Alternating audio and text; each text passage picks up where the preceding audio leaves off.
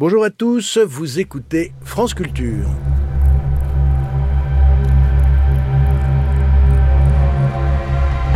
Frankenstein. Demain d'homme, Frankenstein et l'empire des créatures. Aujourd'hui, Frankenstein ou le Prométhée moderne.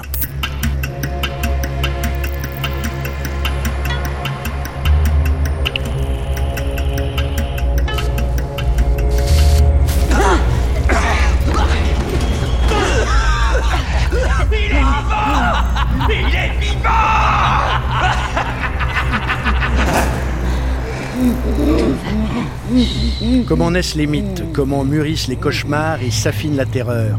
Il suffit parfois d'une météo de fin du monde, d'un palazzo suisse avec vue sur le lac de quelques amis soudés par l'amour des vertiges sublimes et du frisson gothique, d'un feu crépitant autour duquel s'organise une joute de conteurs fantastiques. Ainsi fut suscité, il y a deux siècles, le 16 juin 1816, le germe fécond d'une hideuse progéniture littéraire dont une jeune fille de 20 ans, l'anglaise Marie Chalet, allait assurer naissance, croissance et magnificence. Ainsi vint au jour Frankenstein ou le Prométhée moderne, moment clé entre golem et robot de l'histoire des créatures artificielles.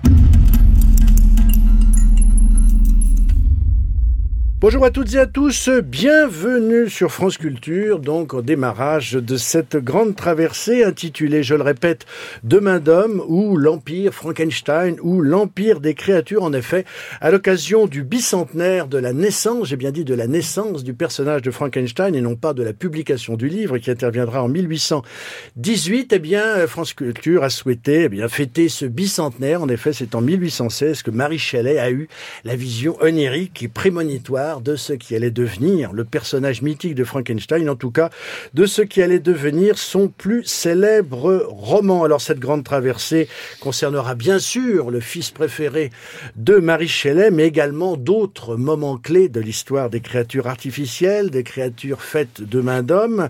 Demain, nous parlerons de Frankenstein, sa postérité, on peut le dire, en littérature, au cinéma, en bande dessinée, en manga et dans les jeux vidéo. Ensuite, on parlera du golem, de Prométhée et de Pygmalion, puis des robots et on terminera avec les post-humains et les cyborgs. Mais aujourd'hui, c'est donc Frankenstein qui est à l'honneur, je le répète, à l'occasion du bicentenaire de sa naissance. Alors, pour évoquer Frankenstein, j'ai rassemblé ce que j'ai appelé... Euh, bah, le club Diodati, puisqu'en effet, la villa Diodati, c'est la villa où aura eu lieu, où a eu lieu cette naissance onirique. Donc, le club Diodati d'amateurs et de spécialistes de Frankenstein. Alors, parmi eux, Alain Morvan, bonjour. Bonjour. Alors, Alain Morvan, les amateurs et les auditeurs de mauvais genre vous connaissent, puisque vous êtes le concepteur, traducteur et annotateur avec Marc Poré d'un livre paru chez Gallimard dans la bibliothèque de la Pléiade, Frankenstein et autres romans gothiques.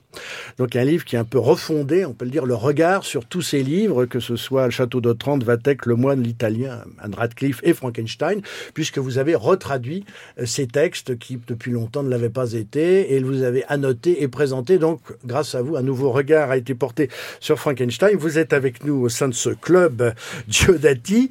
Bonjour Jean-Jacques Le Cercle. Bonjour. Alors, vous êtes l'auteur, vous, de monographie parue au PUF, euh, qui fait toujours autorité sur l'aspect mythique et philosophique de la figure du personnage de la créature, puisque là on va voir que la créature porte ce qu'on appelle Frankenstein, ben, c'est le nom du, créateur, mais c'est devenu le nom de la créature. Là il y a toute un, une problématique qui s'engage. Donc Frankenstein, mythe et philosophie, euh, c'est aux éditions PUF. Jean-Pierre Nogrette, bonjour. Bonjour. Alors Jean-Pierre Nogrette, vous êtes spécialiste euh, du fantastique anglo-saxon, Edgar Poe, Stevenson, Conan Doyle. Vous avez donc publié et rédigé énormément d'études sur ce sujet, notamment, et c'est pour ça que vous êtes avec nous aujourd'hui, Frankenstein Marie Shelley, donc la préface du, du, livre de poche.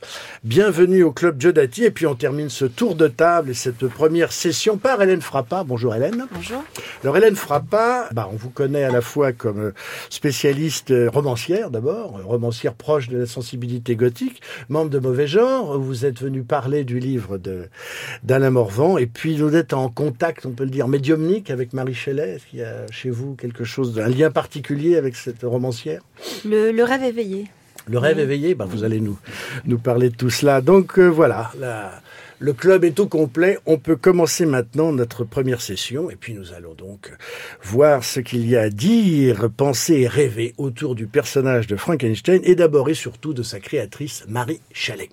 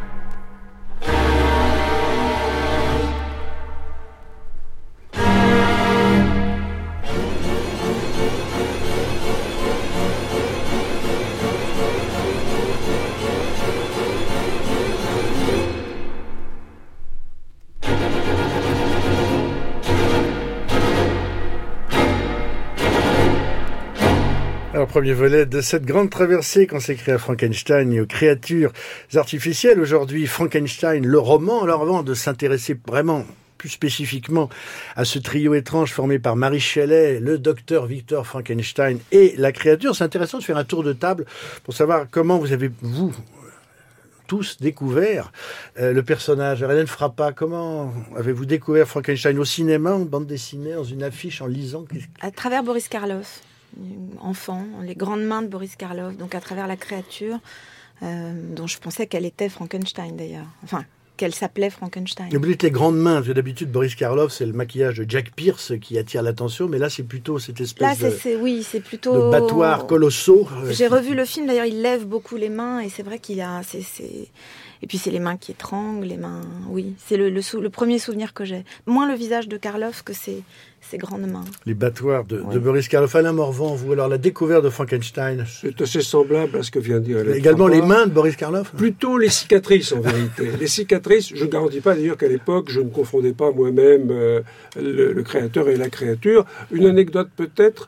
J'ai découvert la notion d'oxymore, qui est d'ailleurs très intéressante quand ah on bah, parle de Frankenstein, parce que nous avions, euh, il y a très longtemps de cela, de nombreuses décennies, euh, dans un lycée parisien que je ne citerai pas, nous avions un camarade euh, qui, était d'un physique d'ailleurs plutôt, il n'était pas plus laid qu'un autre, un physique plutôt avenant, et qui s'appelait précisément Frankenstein. Je vous avez un ami de lycée qui s'appelle Frankenstein. je ne l'ai pas vu depuis très longtemps, j'espère qu'il va bien. Le téléphone. Je le salue s'il nous écoute. On fera suivre. Justement, nous étions plusieurs à nous dire qu'il y avait là comme un, un paradoxe, et c'est comme ça que j'ai a chopé pour la première fois la notion d'oxymore. Par la suite, on peut dire un mot qu'est-ce qu'un oxymore? Un oxymore, c'est le, fait de faire coïncider dans la même expression deux contraires, comme la, très célèbre obscure clarté, n'est-ce pas?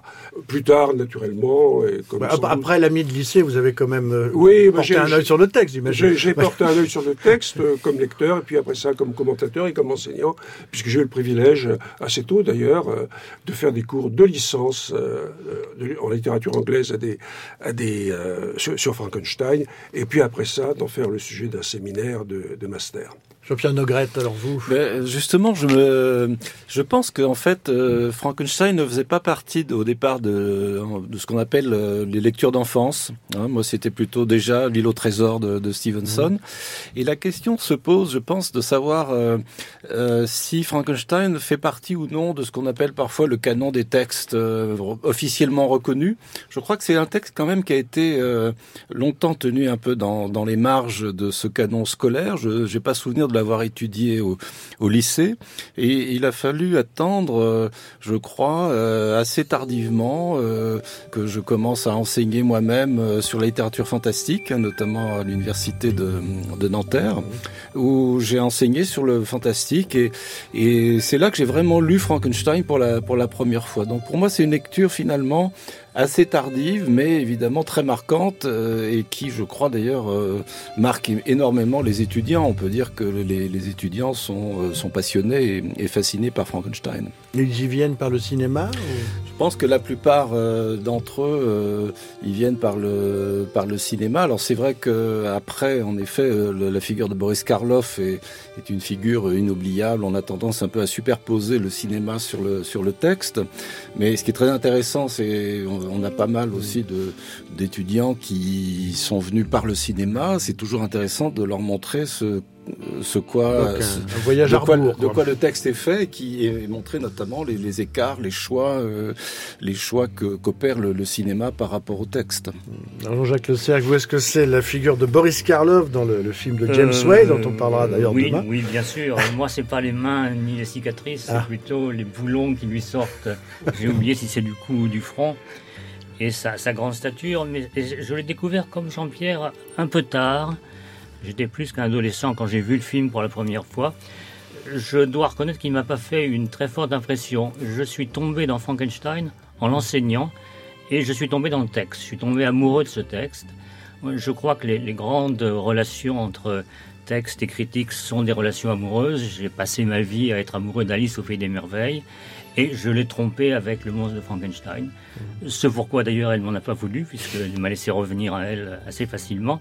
Mais je suis tombé amoureux du texte, non pas euh, à cause de, de l'intrigue, qui est tout à fait étonnante, mais à cause de la langue de Marie Shelley que j'ai tout de suite trouvé admirable. On dit quelquefois qu'elle écrit mal.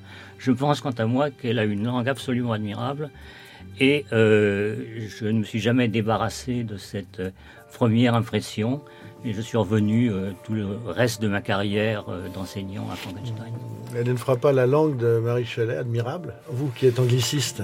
Oui, je relisais d'ailleurs euh, le, le, le, texte de, de, Stephen King, Danse macabre, qui pour une fois, je dois dire, là-dessus me, me, déçoit un peu, puisqu'il a l'air de euh, juger, euh, enfin il parle de la postérité surtout de Frankenstein, et il juge le style de Marie Shelley avec un, une certaine désinvolture. Non, c'est ce qu'il y a de plus beau finalement. La, construction du roman est extrêmement complexe hein, et très forte, mais il y a une elle est au plus près de, du secret même de, l'écriture pour moi. C'est-à-dire cette manière de voir dans la nuit, d'ouvrir les yeux sur la nuit. Tout est écrit dans ce, dans ce sentiment-là et c'est extrêmement beau.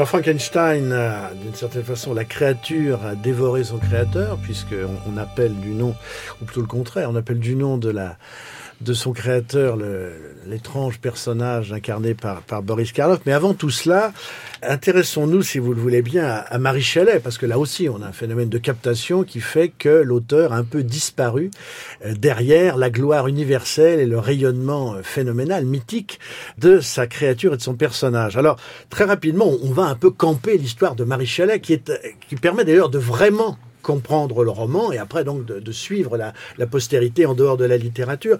Euh, déjà, Marie Shelley, euh, Alain Morvan, c'est une famille avant d'être la fille. C'est d'abord la fille de. C'est important de, de, savoir quels sont ses pères et mères puisque tout cela a une énorme conséquence et un retentissement sur l'œuvre elle-même. Alain Morvan. C'est en effet une famille et, et, le postulat de base quand on parle de, de ce texte, euh, c'est de bien comprendre qu'on ne peut absolument pas faire euh, l'économie de l'étude de l'environnement ou du moins de la prise en, considération de cet environnement, puisqu'il est formateur pour elle au plein sens du terme.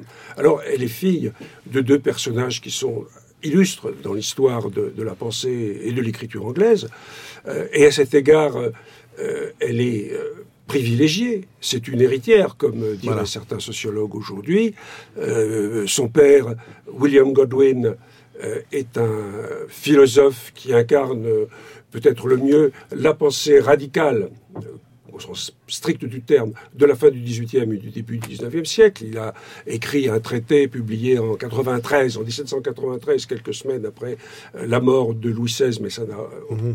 qu'une coïncidence euh, chronologique, qui s'appelle la justice politique. Et ce texte, euh, qui est un texte tout à fait intéressant d'ailleurs, euh, à la fois très avancé et puis un peu en retrait par rapport à l'idée même de phénomène révolutionnaire, ce texte pose vraiment les fondements de ce qu'on a appelé l'anarchisme philosophique. Ça, c'est le père, en ajoutant aussi que le père, qui est un, polygraphe, mais un polygraphe très talentueux, est aussi un auteur de romans. Ah, Il a commis un roman euh, que je n'hésiterai pas à qualifier de sensationnel, qui est à la fois un conte philosophique, une histoire policière, d'une certaine façon, comme le sera Frankenstein, une histoire gothique. Ce roman s'appelle Caleb Williams, euh, publié en 94, l'année d'après Political Justice. Donc un, père, qui pèse lourd. Un, père qui pèse lourd et qui en plus de ça est un éditeur et qui en plus de ça connaît des tas de gens.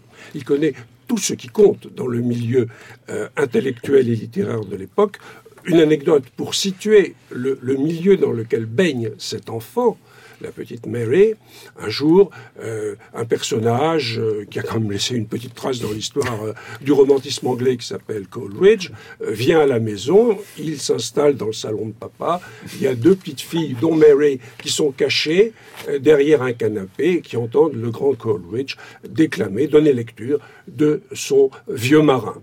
Ce n'est pas rien, quand même comme prise de contact avec la littérature anglaise dans ce qu'elle a de plus vivant. Jacques Le Cercle oui, je suis d'accord avec euh, Alain Morvan que euh, elle a ce qu'on appelle énormément de capital culturel. Euh, ce qui est intéressant, c'est que mmh. elle, a su le négocier de façon, de façon très habile. Et je suis aussi d'accord sur l'importance du roman du père, de Caleb Williams, qui est un, très grand roman, un, peu négligé aujourd'hui, mais qui est un roman admirable. Alors, le, capital culturel, c'est pas seulement son père, c'est aussi sa mère, puisqu'elle est euh, la fille de euh, la première grande féministe, Mary Wollstonecraft, qui a eu avec euh, Godwin une aventure amoureuse qui s'est terminée par un mariage euh, extrêmement importante, mais qui est morte très tôt en donnant naissance à Marie Shelley, ce mm. qui a euh, provoqué certainement une euh, chez sa fille quelques Alors on va, on va en parler. Donc elle, effectivement, Jean-Pierre Nogret, donc ce père qui est un monument, un personnage sulfureux, qui incarne les lumières à l'anglaise, qui est un romancier, qui est un mm. penseur, qui est quelqu'un du très très connu, de très puissant, mais en même temps de, un peu marginal quand même. Oui, je voudrais euh, revenir euh, brièvement sur euh, sur Caleb Williams, qui est en effet un, très grand roman. J'en ai un très bon souvenir. Il, était à mon programme d'agrégation, donc je l'ai découvert à cette occasion. Et, Quelle année Caleb Williams? Caleb 94, 94, 1794. Et euh, c'est vrai qu'on trouve l'un des points communs, il me semble, entre Caleb Williams et puis euh, Frankenstein, tourne autour de la question du concept, disons, de bienveillance. On pourrait y revenir sans doute en anglais, benevolence, hein, qui est un, un, mot qui est récurrent dans euh, dans le texte de Mary Shelley, y compris dans la bouche du, du monstre, hein, dont l'un des arguments principaux consiste à dire euh, lorsque je suis arrivé dans le monde, j'étais a priori bienveillant et euh, en fait, c'est le monde, c'est le monde qui m'a persécuté.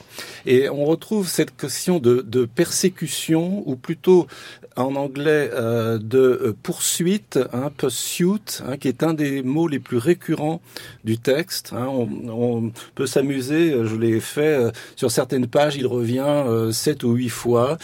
ce mot de poursuite, qui est l'un des mots clés, il me semble, de Frankenstein, mhm. puisqu'il désigne à la fois le, le voyage de, du capitaine Walton vers, vers le pôle sur lequel s'ouvre le roman et la euh, notion de poursuite au sens poursuite euh, du savoir, hein, c'est-à-dire la quête du savoir, et enfin, peut-être aussi euh, la notion de persécution Hein, poursuivre quelqu'un, comme on dit, hein, poursuivre quelqu'un euh, qui est euh, d'ailleurs l'un des moteurs de Caleb Williams, puisque euh, Caleb se, se, retourne contre son bienfaiteur hein, et poursuit le, le, le, poursuit littéralement. Il se croit persécuté, comme on dit, on parle d'un complexe ou d'un délire de persécution, et en réalité, c'est lui qui finalement le, le, poursuit. Donc il y a cette sorte de, de course poursuite, on peut dire, dans Frankenstein qui fait partie du moteur du, de l'intrigue, du récit, qui, me semble-t-il, vient, paternel. vient de Caleb Williams. Euh, oui, il y a un aspect de cet euh, héritage familial sur lequel on, il me semble on doit insister, c'est l'aspect politique. Euh, on a dit que Godwin était un des initiateurs de l'anarchisme philosophique, mais et lui et Mary Wollstonecraft étaient de chauds partisans de la Révolution française. Et ça ne peut manquer d'avoir eu une influence sur et sur Marie Shelley et sur le roman, même si elle-même, euh, elle le dira après dans son journal, ne partageait pas vraiment ses opinions, mais elle a été influencée euh, par euh, elle, et on peut montrer en lisant de près le roman que le roman, bien qu'il ne soit pas daté, se passe pendant la Révolution française. C'est ce que vous avez établi dans le Il n'est pas daté effectivement parce qu'il dit, au début 17 euh, tirés, donc c'est au XVIIIe siècle mais sans date. Et euh, dans le roman, on apprend que lorsque Frankenstein part vers l'Écosse pour créer une, une, une femme, une compagne à son monstre, il s'arrête à Oxford euh, plus de 150 ans après le moment où Charles Ier y, a rassemblé ses troupes. Et ça, c'était en 1642. Donc on peut savoir. Donc ça nous donne entre 1792 et 1800.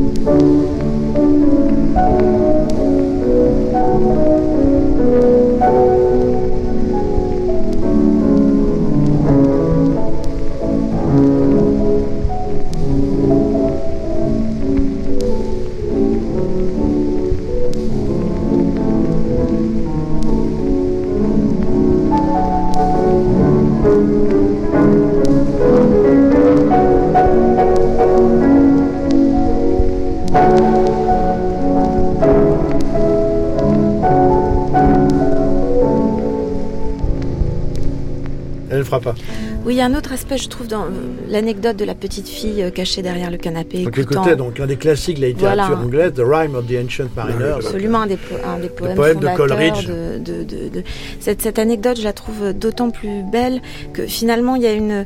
Vous parliez aussi tout à l'heure de, Lewis Carroll, mais je, ne suis pas sûre qu'on trompe enfin, euh, Lewis Carroll avec Marie Shelley, parce qu'ils sont tous les deux du côté de la, petite fille. On dit, bon, souvent on a, dit que dans Marie Shelley, il y a peu de personnages féminins, mais finalement, il y a euh, un point de vue pour moi, qui est celui de cet enfant caché derrière le, canapé. Je pense qu'il y a vraiment deux lignes dans le roman anglais qui sont merveilleusement illustrées par une, une sorte de polémique, enfin une polémique amicale entre qui est celle entre Henry James et Stevenson dans, dans leur euh, extraordinaire correspondance, mmh. hein, où, où James se place du côté de la petite fille en tant que point de vue de l'écrivain, et il, où il s'oppose à Stevenson, c'est sa seule opposition vraiment, enfin après en découle toute une opposition euh, stylistique, mais qui lui a apporté au monde le, le, romanesque des petits garçons, dit Henry James. Je pense que euh, Marie Shelley, elle est du côté du romanesque de la petite fille, euh, et c'est pour ça peut-être que je trouve que c'est pas tant que ça un roman d'action, même si l'action a l'air mhm. absolument frénétique. En réalité, il y a beaucoup plus, on est beaucoup plus du côté de cette observation, de cette introspection, de ce regard de cet enfant qui même dans ce milieu, même y compris dans ce milieu extrêmement euh, féministe, libéré, euh, ça ne va pas sans ambivalence. Il n'est pas sûr que son père souhaitait tant que ça euh, sa, libération. Elle s'est enfuie d'ailleurs. Enfin, et elle a dû. c'est une des rare femme écrivain de, de son temps. Euh, je pense qu'il faut insister quand même sur cette dimension qui est assez, euh, enfin qui est, enfin qui est assez folle hein, quand on le lit maintenant, encore maintenant. Et il y a pour moi ce regard-là de cet enfant, parce que qu'est-ce que c'est qu'une petite fille à l'époque? Comme dit Stevenson, le petit garçon, pourquoi il reste marié? Puisqu'il peut brandir un sabre et, et partir à l'aventure. La petite fille, elle est coincée dans sa chambre, plus ou moins victorienne, et elle ne peut pas vraiment brandir un sabre et partir à l'aventure. Et ce, ce, point de vue-là sur le monde, qui est vraiment et, et qui n'est pas sans lien, on en parlera évidemment après avec toute la question de la naissance, de l'engendrement, etc. Pour moi, c'est vraiment dans le point de vue même du roman. Oui, la petite fille, en effet, je pense qu'il faut... Maisie, en quelque sorte. La Maisie de James. Enfin, il, il faut revenir un instant peut-être à, à l'aspect euh, biographique des choses. Oui, on l'a dit, donc Godwin, philosophe rationaliste, jusqu'au bout des ongles, certains titres. Mary Wollstonecraft, au contraire, et bien que partageant les mêmes objectifs idéologiques, une nature très, très impétueuse, très romanesque et très passionnée. Et elle a un destin d'icône, cette euh, Mary Wollstonecraft, puisque elle meurt en couche, ou quelques jours après, dix jours après avoir donné naissance à euh, Mary. Elle meurt euh, le, le 10 septembre 1797. Et ce qui fait que cet enfant, qui est une enfant posthume, voue à sa mère une admiration qui est d'autant plus forte que sa mère, à ses yeux, prend la dimension de quelqu'un qui a incarné par son destin personnel, par sa mort, l'idée même de ce que peut être la condition féminine, la souffrance féminine dans ce siècle notamment où effectivement la mortalité, euh, ben on va euh, voir, euh, voilà, post-natale était extrêmement, extrêmement importante. Alors, ce qui est intéressant, c'est de voir comment ça s'accroche au thème de la famille qui va jouer un rôle essentiel dans Frankenstein. Cette petite fille, donc, a un père qui s'est marié tard, qui s'est intéressé assez tard aux femmes, mais qui a pris goût. Euh, c'est probablement Mary Wollstonecraft qui l'avait initié au plaisir de la chair. Il était très très âgé à l'époque. Mm. Il avait 40 ans. Bon. Et il n'a pas supporté d'être veuf si tôt. Et donc il s'est remarié. Et il a fait un mariage à certains égards euh, catastrophique, mais à certains autres fructueux pour la destinée de Mary Shelley, puisqu'il a épousé une certaine Mrs. Claremont, qui est tout à fait l'inverse de ce qu'était Mary Wollstonecraft, et qui a fait d'autant plus euh, regretter à la petite Mary ce qu'avait été sa mère. Et surtout, cela a plaqué sur Mary l'idée que la famille était quelque chose de très complexe, mais qui pouvait et qui devait devenir simple. Je m'explique. Euh, lorsque cette femme épouse Godwin, cette deuxième épouse, Mrs. Claremont, elle a déjà deux enfants d'un premier lit. Godwin a la petite Mary, la future Mary Shelley. Dans le euh, foyer est accueillie également une demi-sœur de Mary Shelley, une fille que Mary Wollstonecraft a eu avec un aventurier, homme d'affaires américain qui s'appelait Imlay, Fanny Imlay. Et puis en plus, Godwin et sa nouvelle euh, épouse ont un petit garçon qui va s'appeler William. Ce qui veut dire qu'on a, si je compte bien, des enfants euh, de quatre lits euh, différents et que ça fait une famille recomposée extraordinairement complexe, mais en même temps extraordinairement frustrante parce que cela va donner à Godwin l'occasion de s'écarter d'une petite fille, Mary, qui l'adule, qui l'adore et qui se sent euh, extrêmement blessée de voir que son père ne lui apporte pas l'attention qu'elle mérite, d'où ce motif récurrent dans Frankenstein, qui est celui de la création de la famille. La famille édénique du début de la vie de Frankenstein, euh, son enfance, Victor, euh, la tentative tout à fait infructueuse que fait Victor de créer artificiellement avec les moyens de la biotechnologie, une famille, et puis aussi, par exemple, la famille de l'essai, euh, qu'on voit dans le récit que va faire le monstre, qui, elle, en revanche, propose un contre-modèle, un vrai modèle de vraie famille, selon le cœur de Mary Shelley. Voilà, euh, c'est ainsi qu'on peut effectivement développer cette idée, cette image de la petite euh, fille écoutant son grand poète Coleridge depuis le canapé.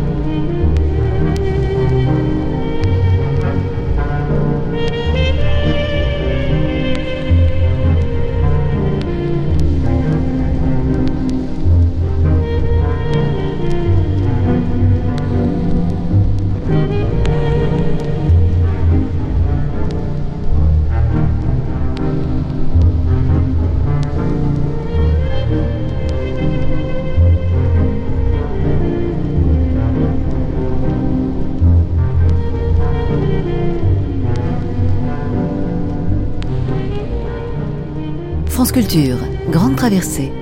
Frankenstein et le monde des créatures artificielles. François Angeli.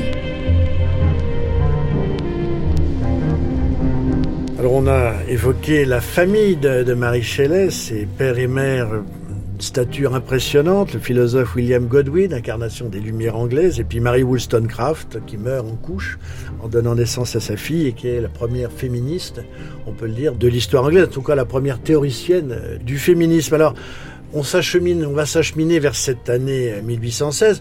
L'adolescence et la, les années de formation, comme on dit Alain Morvan, de, Marie Chalet, elles se déroulent comment Puisqu'elle a un père qui ne conçoit pas que les choses que par le livre, l'éducation, la formation. Euh, elle-même euh, ne conçoit la vie que par le truchement de la littérature.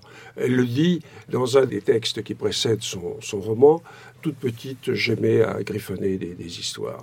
Euh, pour elle, d'ailleurs, les moments de bonheur, on le verra plus tard tout au long de sa vie, les moments de bonheur, les moments d'intensité ne valent que s'ils sont accompagnés d'une lecture. C'est le livre qui est vraiment sa façon d'avoir une médiation avec euh, le monde extérieur. Mais ce qui est intéressant, c'est de voir que cette petite, qui d'ailleurs euh, a une éducation extrêmement confinée, ses parents étaient théoriciens, sa mère en particulier théoricienne de l'éducation, voulait euh, que les enfants aillent, les petites filles aillent à l'école. Elle, elle reçoit une éducation strictement à domicile. Et elle est assez mal portante, euh, elle a des, un problème de dermatose, enfin, on l'envoie, on l'envoie en Écosse faire quelques séjours, et elle rencontre, euh, lorsque cette période s'achève, elle retourne chez son père, et chez son père, qui est un homme autour de qui gravite tout un noyau d'admirateurs. William Godwin était un peu un gourou à sa façon. Hmm. Bien que la personne même n'était pas charismatique, c'est son esprit qu'il était. Et Parmi ses admirateurs, elle rencontre, elle, voit, alors qu'elle même, elle-même est toute jeune, toute jeune, adolescente, elle voit un, jeune homme qui a, 22 ans, qui s'appelle Percy Shelley. Percy B. Shelley, son nom complet. Euh, c'est le grand Shelley, bien sûr. Donc là, on en 1812. Euh, voilà, et, il se retrouve, il, se voit de manière très brève en 1812 et elle le retrouve pleinement en 1814.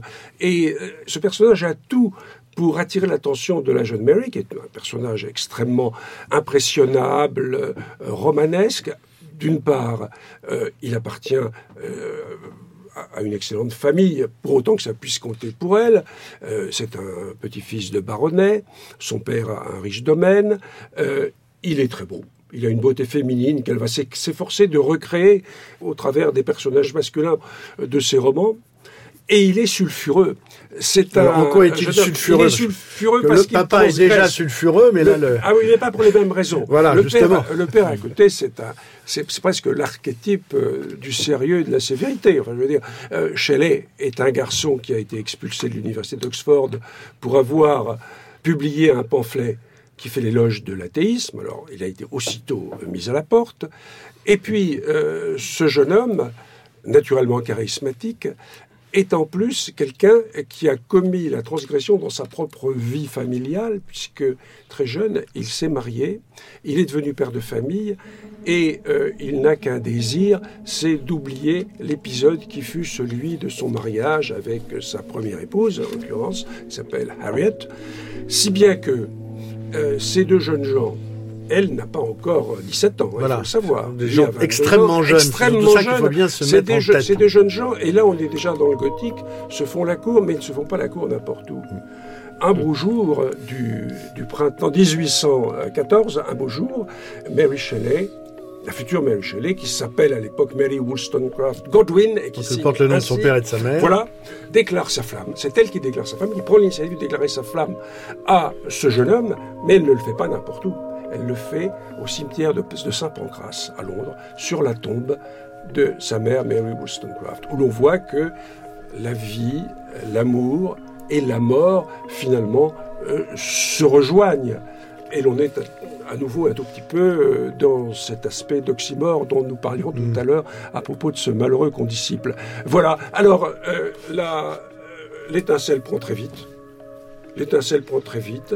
Et au grand scandale du père, qui pouvait être très conformiste à sa façon. Hein, euh, au grand scandale du père, euh, ces deux jeunes gens prennent la poudre d'escampette. De, en l'occurrence, ils s'en vont à l'été 1814. Ils s'en vont, accompagnés de la fille de Mrs. Claremont, qu'on appelle maintenant, qui a décidé de se faire appeler Claire. Je dis son nom parce qu'elle aura un rôle mmh. à jouer dans la jeunesse de Frankenstein. Euh, et ils il s'embarquent pour le continent. Ce qui n'est pas un geste gratuit parce que euh, à l'époque, euh, c'est juste après la première euh, restauration, n'est-ce pas? À l'époque, le continent, n'est pas encore dévasté. Très sûr. Le but étant d'effectuer une sorte de pèlerinage idéologique dans le canton de Uri, en Suisse, qui est le lieu emblématique de la création des, de, de la liberté des Helvètes.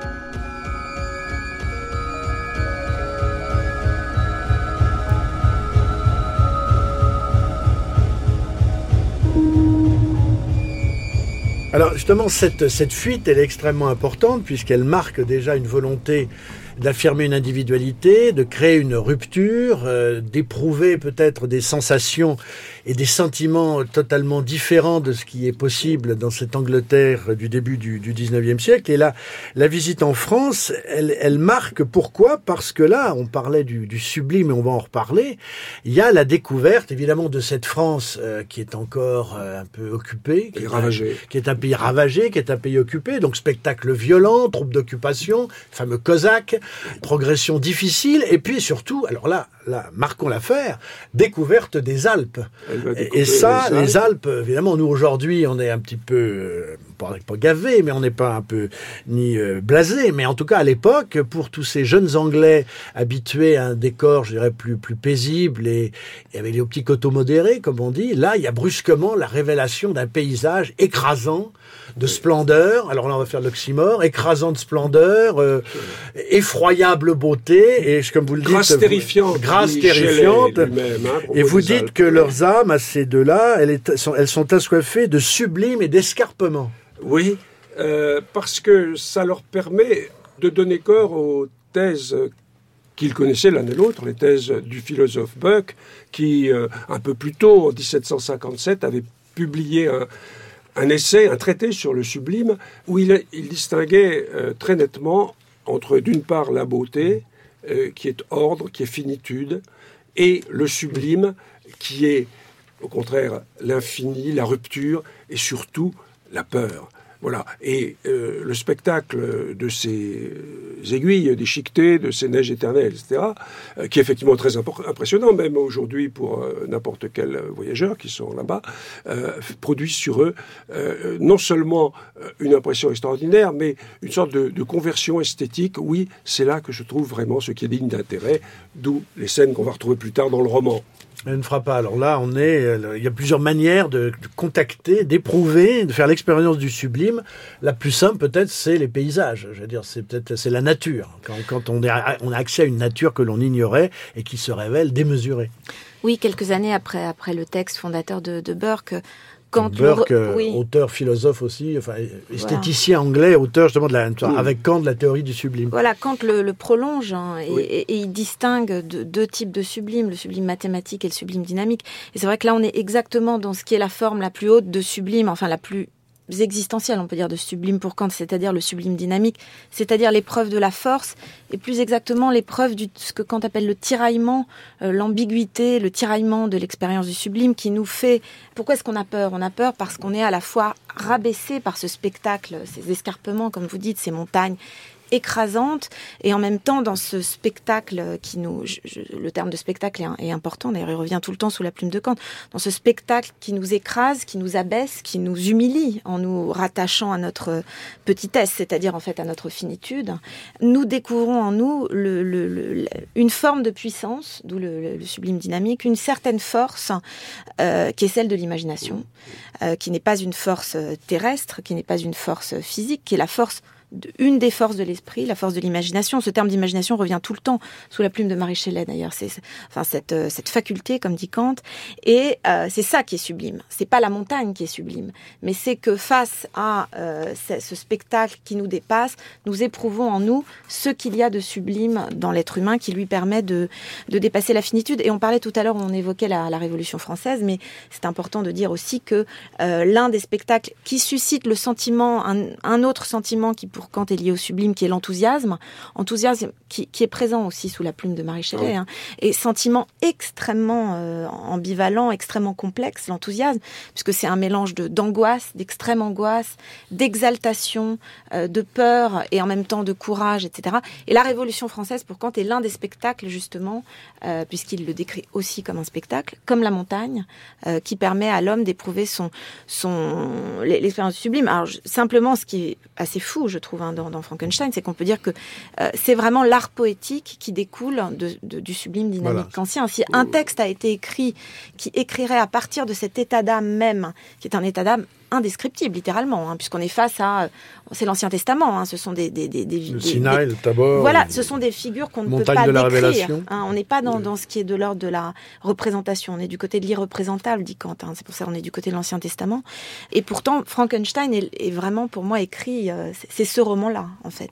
Regrette. Oui, pour se remettre un peu dans le contexte justement de la, Révolution française, euh, il faut préciser qu'un un grand poète romantique comme euh, Wordsworth, par exemple, visite le massif de la Grande Chartreuse dans les années 1796 et il découvre il y a un poème célèbre de lui euh, où il décrit le monastère dévasté, en ruine.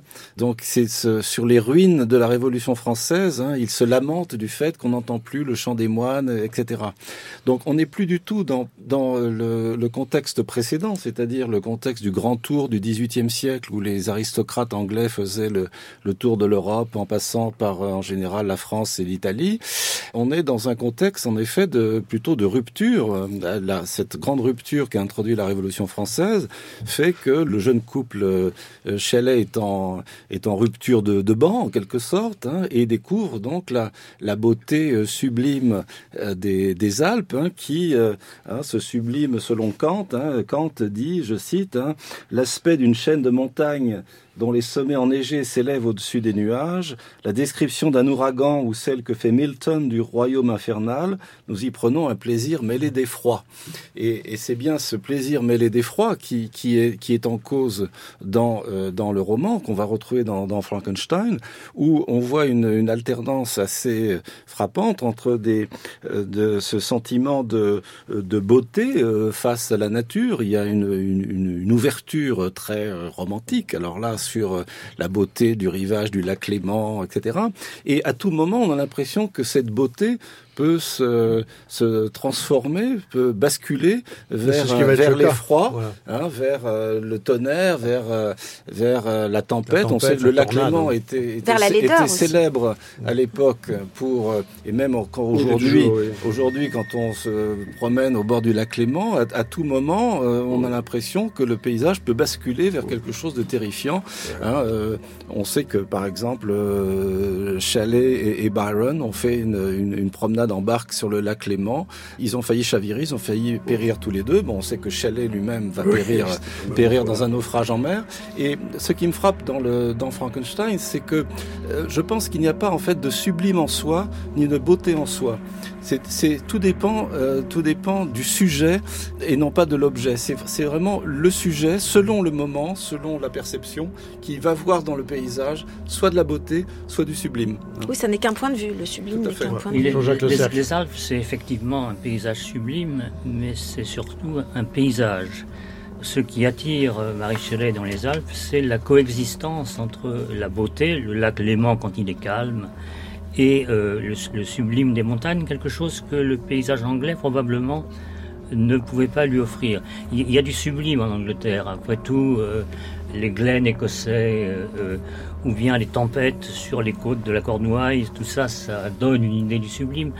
Dans, dans les Alpes, sublime continental, il y a à la fois la coexistence du beau et du sublime, comme on le voit d'ailleurs dans, dans le roman, mais il y a aussi surtout un véritable paysage. Il y a chez Marie Shelley une attention très précise au, paysage, le Salève, le, le, Mont Blanc. On peut comparer par exemple avec euh, les paysages décrits par Mrs. Radcliffe dans ses romans, qui sont des paysages euh, picturaux et, littéraires. Euh, Mrs. Radcliffe décrit des paysages qui sont en fait inspirés par Salvador Rosa plutôt que le, peintre euh, italien plutôt que par des paysages réels. Il y a même un passage dans un de ses romans où elle décrit des plantations d'oliviers dans la région de Bordeaux ce qui n'est pas vraiment là où en réalité on, les trouve. Donc il y a, un, aspect un peu distant du visage. Avec Marie on est effectivement dans des Alpes réelles.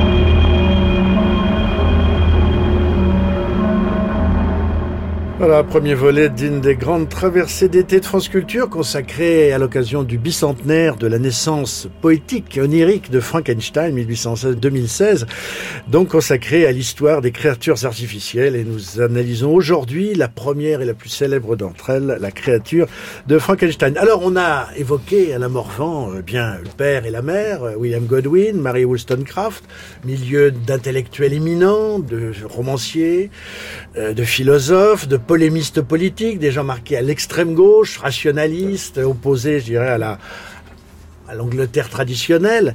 Euh, la rencontre de Shelley, avec euh, qui donc euh, Marie s'enfuit très jeune, à 17 ans, lui à 22 ans. Première fugue, donc, euh, et puis la seconde intervient en 1816, donc deuxième voyage. Et là, euh, c'est là où nous, nous entrons en jeu, si on en scène, j'ose dire, parce que euh, ils vont retrouver à l'autre, à l'extrémité justement, là où ils font l'expérience du sublime de, leur, de leur voyage, un début de leur voyage qui est la Suisse, deux personnages très étonnants, Lord Byron et son médecin Polidori, et ils s'installent donc sur les bords du lac de À Colonie, dans une villa, d'où le nom de notre club, le club Diodati, la villa Diodati, qui est je veux dire, l'atanor, un peu là, le four alchimique à l'intérieur duquel va un peu mijoter euh, sur le, climat mental et poétique qui va donner lieu à Frankenstein. Alors, à un moment, que s'est-il passé? D'abord, pourquoi la Villa Diodati? Puis, que s'est-il passé d'étrange, de singulier, au point même que Ken Russell en a sorti un film gothique à la Villa Diodati? Il y a en réalité deux maisons. Elles sont très proches. Hein. L'une est située également sur la commune de, de Colonie, qui est aujourd'hui la banlieue chic de Genève, mais qui à l'époque était quand même une localité distincte, euh, sur un lieu-dit qui s'appelle un lieu qui s'appelle Montalegre, dans une petite maison qui s'appelle la maison Chapuis, s'installe Mary, leur enfant, puisqu'ils ont eu un petit garçon qui s'appelle William, voilà, quelques mois plus tôt, et la fameuse Claire Claremont, qui est la fille de la deuxième épouse de Godwin, on, pourrait dire la, la, fille de la marâtre de, de Mary Shelley. Alors, effectivement, à côté, il se trouve cette euh, très belle bâtisse qui s'appelle la Villa Diodati. Et cette Villa Diodati va héberger euh, non seulement euh, ce jeune médecin fantasque, très talentueux, et qui aura une destinée assez brève d'ailleurs, tellement il vit dangereusement et de manière un peu irresponsable, qui s'appelle Polidori. Et puis cet être euh, encore plus fantasque qu'est Lord Byron, un grand transgressif lui aussi, mais d'une manière peut-être plus spectaculaire, peut-être un peu moins sincère que euh, euh, Shelley pouvait l'être de son côté. C'était un aristocrate avant tout, qui détestait les conventions, les conventions bourgeoises, qui se croyait tout permis pas persuadé qu'il avait une grande estime pour le peuple. En tout cas, il prenait de grandes libertés dans, le champ de la sexualité. Ce qui lui vaut d'ailleurs d'être obligé de quitter l'Angleterre, tellement les rumeurs à son propos euh, sont insistantes et, déplaisantes et font pression sur lui. Donc il s'en va. Il émigre provisoirement avec euh, donc son secrétaire et médecin personnel Diodetti. Et puis c'est pas tout à fait un hasard qu'il se retrouve là-bas, parce qu'il y a euh, dans la maison Chapuis, il y a cette fameuse Claire Claremont euh, qui est devenue bien vite la maîtresse de Byron. Bon, ces gens ont de quoi s'occuper. Ils font effectivement, Jean-Pierre Nogrette le disait tout à l'heure, ils font du bateau. Pour les hommes. Et puis le soir, on, discute, on se raconte des histoires, on échafaude des théories. Seulement, on se raconte des seulement, histoires. Seulement, le grand problème de cette euh, année-là, de cet été-là. En juin 1816. voilà. Euh, et le grand problème de cette époque, cette époque qu'on a parfois baptisée de petit âge glaciaire c'est qu'il fait très froid. On parlait des dangers de la montagne tout à l'heure et de la peur qu'elle inspirait. Il faut savoir que Mary, qui était une grande lectrice de production scientifique, était euh, au courant des théories de Buffon qui disaient que le monde allait petit à petit être entièrement recouvert et en vérité anéanti par la glaciation. Les glaciers qu'elle a vus euh, en allant à Chamonix descendaient euh, jusqu'à la route, ce qui n'est plus le cas aujourd'hui, tant s'en faut. Bref, le temps est détestable, je reviens à Colonie, le temps est détestable, euh, on ne peut pas sortir, et pour se distraire, pour trouver une, occupation euh, intelligente et créatrice, il décide un beau jour d'organiser un jeu concours. Il s'agit ni plus ni moins que de produire des histoires macabres. Alors, euh, ce jeu concours va avoir des conséquences extraordinaires puisque d'une part, euh, Mary Shelley va y trouver, par le truchement d'une vision onirique euh, dont vous parliez tout à l'heure, euh, François Angelier, l'inspiration de son Frankenstein. Byron lui-même va produire un texte texte très court qui s'appelle Fragment, d'ailleurs Fragment, et qu'il va publier en 1819 en annexe à Mazeppa, l'un de ses poèmes, et puis Polidori. Et c'est là que le personnage prend toute sa euh, dimension, Polidori écrit un roman qui s'appelle The Vampire avec un Y pour faire plus euh, sauvage, plus gothique en quelque sorte avec un Y et qui est véritablement, même s'il y a eu des, prodromes littéraires, je pense par exemple à Christabel de Coleridge ou à mm. Lénore, euh, la balade de, de Burger, qui est véritablement le premier roman, le premier récit intrinsèquement vampirique. Il faut savoir que ce concours ne porte pas ses fruits tout de suite. Il faudra un certain temps. Je disais que le, texte de Byron, et c'est aussi le cas du texte de Polidori, euh, ne seront publiés qu'en 1819. Quant à Mary Shelley, ce projet met un certain temps à se concrétiser. Il mûrit. Et il mûrit très vite pour différentes raisons. D'une part, ces jeunes gens, pas Byron ni Polidori, mais les autres, décident d'aller à Chamonix depuis Genève, c'est assez facile. Ils font comme on fait maintenant, ils suivent la vallée de l'Arve. Ils mettent deux jours au lieu de mettre une heure et demie, mais ils y vont quand même. Et là-bas, le temps est extrêmement mauvais aussi.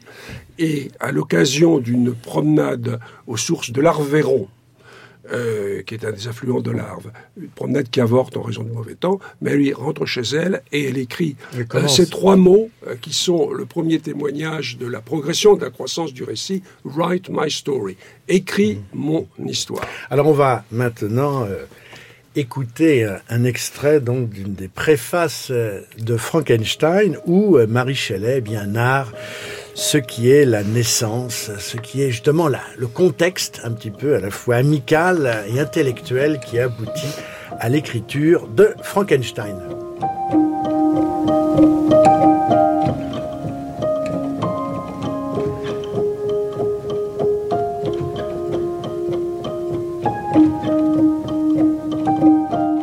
Mais cet été se révéla pluvieux, désagréable. Souvent une pluie incessante nous empêchait des jours durant de sortir de la maison. Quelques volumes d'histoires de revenants, traduites de l'allemand en français, tombèrent entre nos mains. Il y avait l'histoire de l'amant inconstant qui, croyant étreindre celle qu'il avait promis d'épouser, se retrouvait dans les bras du fantôme blême qu'il avait abandonné. Il y avait le conte du coupable fondateur de sa lignée, dont c'était l'affreuse destinée que de donner le baiser de mort à tous les fils cadets de sa dynastie maudite, au moment même où ils atteignaient l'âge de promettre le mariage. On voyait sa forme gigantesque et ténébreuse, vêtue de pied en cap d'une armure, à l'instar du fantôme de Hamlet, mais la visière relevée, avançait lentement à minuit, au rayon capricieux du clair de lune, le long de la lugubre avenue. La forme se perdait dans l'ombre des murs du château, mais bientôt un portail se rabattait, on entendait un bruit de pas, la porte de la chambre s'ouvrait, et il s'avançait vers la couche des jeunes gens resplendissants de vie, étendus dans le berceau d'un sommeil de bonne aloi. Un chagrin éternel habitait son visage, cependant qu'il se baissait et baisait le front de ces garçons, qui, dès lors, se flétrissaient comme des fleurs arrachées à leurs tiges. Je n'ai pas depuis revu ces histoires, mais les événements qu'elles comptent sont aussi présents à mon esprit que si je les avais lus hier.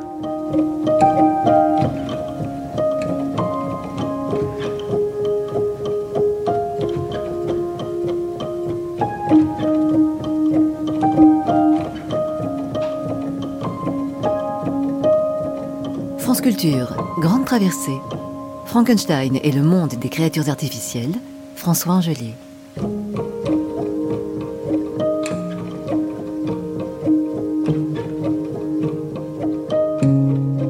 Extrait de la préface de Frankenstein signée Marie Shelley qui narre bien, les conditions très particulières qui ont accompagné la naissance de Frankenstein. Jean-Pierre Nogrette. Oui, je voulais apporter quelques précisions ou éventuels compléments. Euh, le premier point concerne euh, le nom même de Diodati. Euh, en le fait, nom de la, de la villa oui, dans laquelle tout cela a eu lieu. Oui, bien sûr. Mais Diodati était le, le nom, en fait, c'était l'ancienne propriété de Charles Diodati, qui était un ami de Milton, par exemple. Et on pense que Milton est venu justement séjourner à la villa Diodati. Euh, quand on sait l'importance de Milton euh, dans le et du paradis perdu dans, dans Frankenstein, hein, avec cette fameuse citation, cette sorte d'épigraphe tirée du, du, du, paradis perdu, on, on voit la, superposition hein, des, époques. Le deuxième point euh, concerne cette, ce fameux mauvais temps euh, qui affligeait euh, l'Europe entière. En fait, et ce mauvais temps vient de l'éruption d'un volcan euh, l'année précédente en Indonésie. Hein, c'est un volcan dont les cendres se sont répandues quasiment dans le dans le monde entier, hein, y compris donc euh, dans euh, cette année 1816 dont on a pu dire que l'été n'avait jamais existé. Et c'était une année sans été. Il y a un climat quasi millénariste là. Voilà. Un climat de fin du monde, un climat qui porte les esprits, je dirais, très vibrants et très des, qui sont des, des, grandes antennes réceptrices à, à avoir des sensations et des.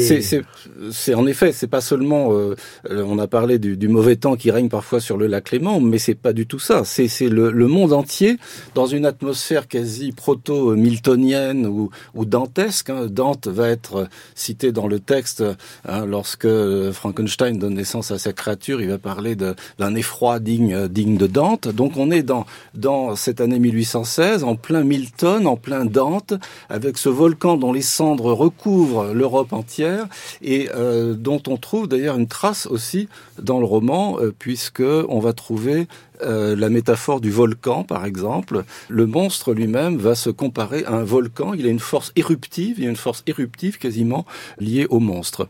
Et puis un dernier point qui est très important, je, je crois, c'est que c'est cette compétition littéraire donc à laquelle se sont livrés les les habitants de la villa, de, les résidents de la villa Diodati, elle a été, euh, semble-t-il, initiée par euh, l'achat qu'a fait Lord Byron d'un donc des recueils de, de fantômes fantômes et de, de revenants à, à, Genève, dans une librairie de Genève. Il a acheté un recueil qui s'appelle Fantasmagoriana. Qui a été opportunément réédité par la librairie Autran. Tout à fait. On, hein, euh, Fantasmagoriana ou recueil d'histoires d'apparitions de spectres, revenants, fantômes, euh, etc.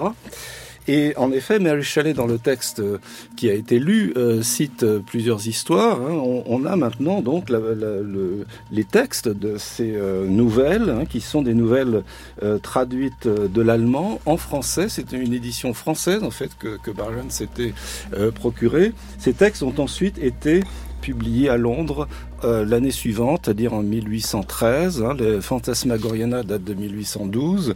Et l'année suivante, il y a une traduction anglaise hein, euh, qui euh, donc a popularisé en quelque sorte, mais ces, euh, ces, histoires de, de, revenants dont on trouve là aussi des traces. Ce sont des, en fait, des, quand on les lit actuellement, on voit, on voit que ce sont oui. des nouvelles gothiques. Donc là, c'est hein, un peu la mèche euh, qui a servi à allumer le. Par le biais de ce que, du romantisme allemand, donc il y a une sorte de transition par le romantisme allemand de ces histoires de, de revenants qui ont été à l'origine de Frankenstein.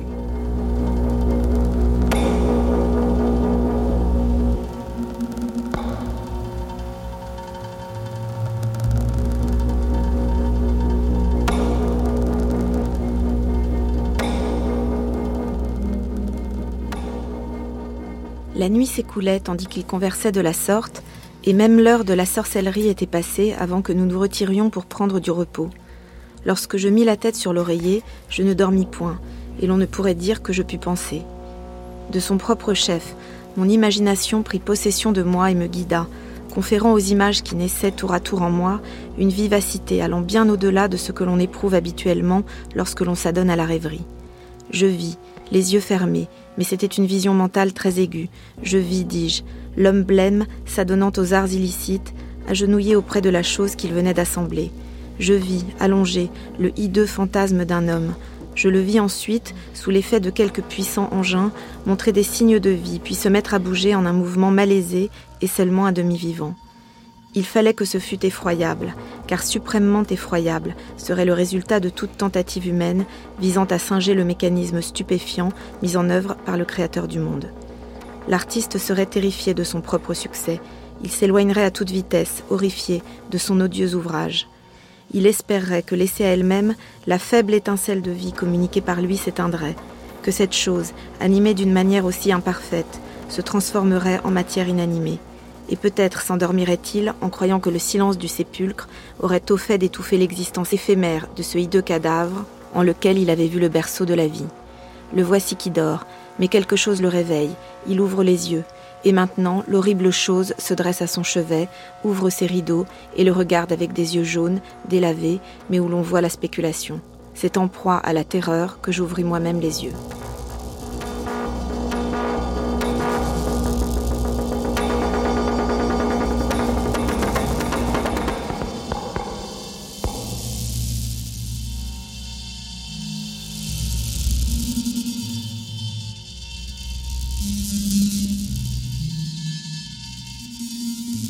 Voilà le récit par Marie Shelley de ce qui nous rassemble aujourd'hui, le moment séminal, fondamental dans l'histoire du fantastique, euh, de la création de Frankenstein. Jean-Jacques Jean Le Cercle, c'est la naissance poétique, c'est le moment, c'est le Big Bang C'est la naissance poétique, oui, et ça ressemble en fait assez au moment dans le conte où euh, Victor Frankenstein a eu l'idée géniale qui lui a permis de euh, découvrir le secret de la vie. Il y a une sorte de répétition dans le monstre. En même temps, je suis frappé en entendant ce texte par le fait que Marie Shelley, dans sa description de cette idée originale, insiste sur euh, la laideur du monstre. Et si on lit la description du monstre euh, qu'elle en donne au moment de la création du monstre, la chose devient plus ambiguë. Parce qu'effectivement, le monstre est horrible euh, et, euh, provoque chez son créateur euh, l'effroi qu'elle indique dans, dans, ce texte. Et en même temps, il y a dans la description du monstre des aspects féminins qui relèvent de la beauté. Et donc, il, il semble que le, entre ce moment-là de, de, la première imagination et l'écriture, quelque chose est un peu bougé dans sa tête ce qui explique pourquoi, au fond, le monstre qu'elle imagine répugnant à ce moment-là sera en réalité un monstre double, à la fois horrible et quelque part beau, à la fois terrifiant et quelque part aussi charmant et charmeur, puisque, comme on le verra, il est extrêmement éloquent, etc. Elle ne fera pas. C'est un texte bouleversant, je trouve, vraiment, parce que c'est c'est la clé, disons, d'un livre qui est, un, qui est un art poétique, en fait, et c'est ce qui est sans doute le plus bouleversant encore aujourd'hui et le plus génial quand, quand on lit le texte. Un art poétique avec l'ambivalence absolue que ça implique, c'est-à-dire à la fois, il s'agit du féminin, pas de la femme, pas du féminisme, il s'agit du féminin. Donc ça a aussi à voir avec l'engendrement, avec la naissance, avec ce qu'elle a de meurtrier, euh, avec ce qu'elle a de criminel. On sait, comme on l'avait rappelé, que, la, naissance de Mary a coûté la vie à, sa propre mère. C'est une femme qui s'auto-engendre comme écrivain. Il faut toujours rappeler à quel point euh, pour une femme, il y a quelque chose de monstrueux là-dedans, puisqu'il n'y a pas derrière elle des siècles de légitimation, c'est-à-dire du fait même qu'écrivant étant un homme, elle est écrivain, ce qui évidemment ne va pas de soi, mais ce qui historiquement est censé et socialement est censé aller de soi. Donc il y a quelque chose de s'engendrer comme monstre. Hein. Euh, je reviens, je citais tout à l'heure Maisie d'Henry James. à juste titre, il dit que cette petite fille est un petit monstre. Et il se représente lui-même comme euh, une petite fille, hein, en tant qu'écrivain, je veux dire, en tant qu'écrivain spectateur. Il y a cet auto-engendrement de, soi-même, femme écrivain, comme monstre. Il y a l'heure de la sorcellerie. On n'est pas loin des sorcières euh, de Michelet. Hein, c'est plus tard. ça sera plus tard, c'est 1862. Mais ce texte génial où il parle de l'électricité féminine, mm. de, cette, de cette sorcellerie de, du féminisme Et puis, euh, il y a l'ambivalence en même temps de tout créateur avec sa créature et de tout parent avec son enfant, c'est-à-dire le fait de ne pas le reconnaître, de le trouver laid parce qu'on ne le reconnaît pas, de l'adorer en tant qu'il est identique, alors est-ce qu'il est identique dans sa laideur ou dans sa beauté, etc. Donc c'est vraiment un texte, un art poétique, un des plus beaux arts poétiques de l'histoire de la littérature de ce point de vue-là.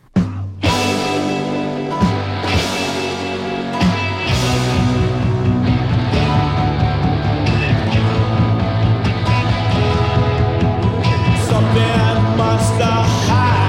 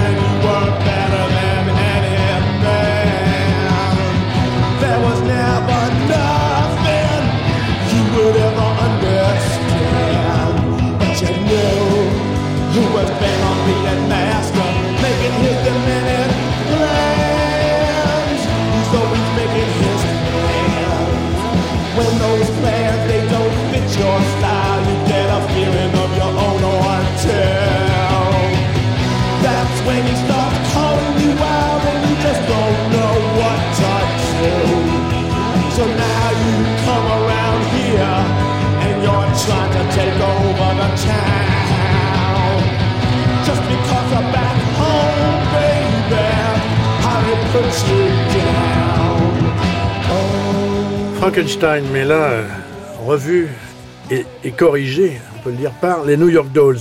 Alors Alain Morvan, on va maintenant, je veux dire, descendre dans la fosse, dans le pressoir, c'est-à-dire affronter le, texte lui-même, avec d'abord ce personnage central qui est celui de Victor Frankenstein. Parce que quand on parle de Frankenstein, on voit la créature, mais il y a quand même le créateur tout, d'abord.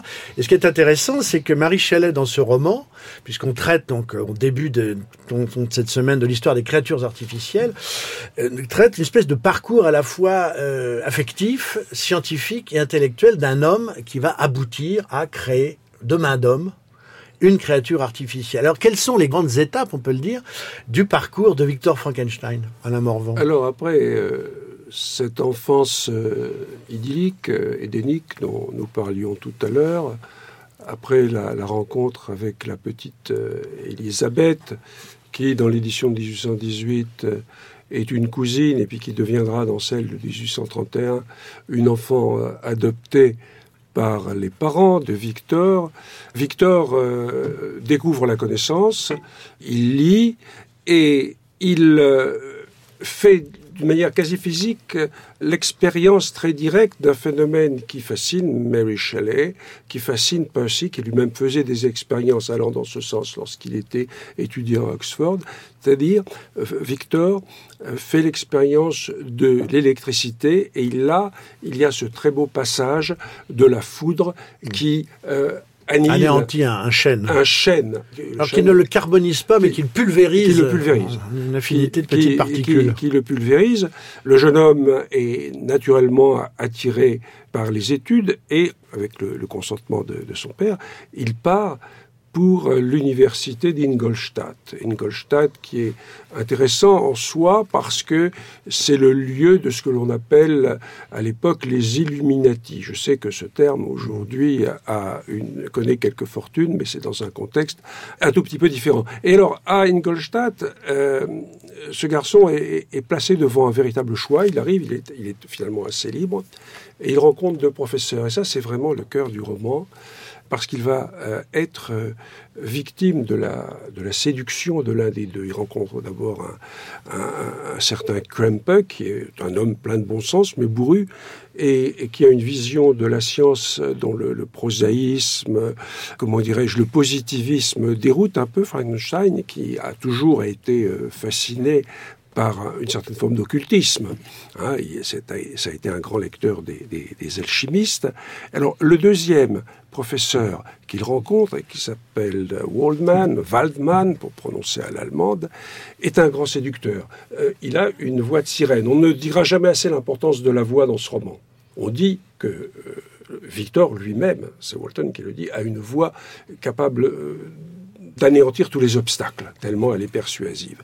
Euh, Waldman, c'est un peu ça, et Victor en fait les frais, et il euh, convainc Victor que finalement, euh, il a raison d'attribuer à la science des pouvoirs quasi surnaturels, qu'il y a beaucoup à apprendre dans ces alchimistes, et que véritablement le savant doit être quelqu'un qui se débarrasse des contingences imposées par la société et qui doit être capable de faire la synthèse entre les avancées scientifiques les plus récentes et puis cette espèce de capacité à rêver que les alchimistes ont pu inculquer à euh, leurs lecteurs.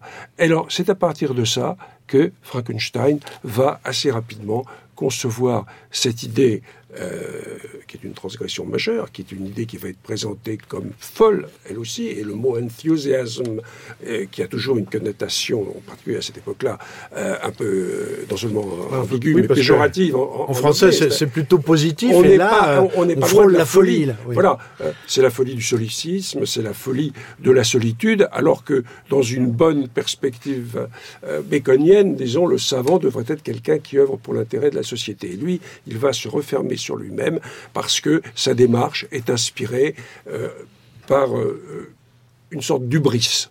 Un peu la façon d'ailleurs euh, de, Walton. Il y a un parallélisme très rigoureux. Entre Walton, donc c'est un Alors Walton qui est celui. On va parler de la structure du roman, mais voilà. Walton, c'est celui qu'il recueille à son bord et qui essaye, euh, dans une euh, tentative scientifique qui est, extrêmement intéressante, mais pour l'époque extrêmement audacieuse, qui essaye de trouver le secret de l'attraction magnétique, qui essaye de trouver une route pour aller au pôle Nord.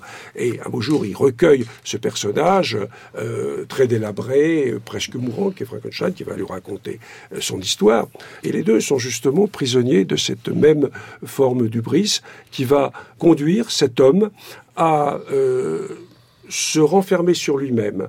Euh, c'est un être qui devient quasiment carcéral, Frankenstein, de même que son laboratoire devient très rapidement euh, une sorte de prison qu'il s'est construite pour euh, lui-même et à laquelle il tient beaucoup, dont il ne veut pas sortir. On dit parfois, ah oui, on dit que Frankenstein est un roman gothique, mais euh, nous ne voyons pas le château gothique. Si, le château gothique, c'est le, laboratoire. le laboratoire. Il y a aussi des petits châteaux gothiques qu'on verra dans la vallée du Rhin lors du périple, n'est-ce pas, qui va le conduire en Écosse, etc. Mais euh, il y a bel et bien ce laboratoire qui est un emblème justement de, de claustration.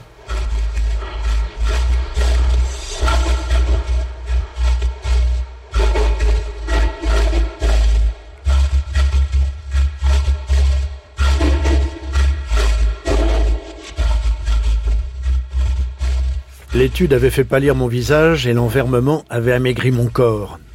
Parfois, alors que j'étais quasi certain d'aboutir, j'échouais. Mais je m'accrochais à un espoir que le lendemain ou l'heure d'après rendrait peut-être réel, un secret que j'étais le seul à posséder. Tel était l'espoir auquel je m'étais consacré. Et la lune contemplait mon labeur nocturne, tandis que, mu par une passion inextinguible et fébrile, je traquais la nature en ses ultimes cachettes. Qui comprendra l'horreur de ma secrète besogne? Tandis que je trifouillais l'humidité imbénie de la tombe, ou que je torturais l'animal vivant pour animer la glaise inerte. Aujourd'hui, mes membres sont parcourus de tremblements et ma vue se trouble à l'évocation de ce souvenir. Mais alors, un élan irrésistible et presque frénétique me poussait en avant. Il semblait que j'eusse perdu toute forme d'âme et de sensibilité, à l'exception de cette unique quête, il ne s'agissait en vérité que d'une extase passagère. Elle ne servait qu'à donner à mes sens une acuité renouvelée dès lors que cette stimulation naturelle disparaissant, je m'en retournais à mes anciennes habitudes. Je rassemblais des os dans des charniers, je violais de mes doigts sacrilèges les terrifiants secrets du corps humain. Dans la solitude d'une salle, ou plutôt d'une cellule située en haut de la maison et séparée des autres pièces par un couloir et par un escalier, j'avais installé l'atelier où je travaillais à cette création repoussante. J'avais les yeux qui jaillissaient de leur orbite tandis que je vaquais aux détails de ma tâche. La salle de dissection et l'abattoir fournissaient nombre de mes matériaux, et souvent ce qu'il y avait en moi d'humain se détournait avec exécration de ce que je faisais, cependant que toujours poussé par une passion qui croissait sans cesse, j'approchais de la conclusion de mon travail.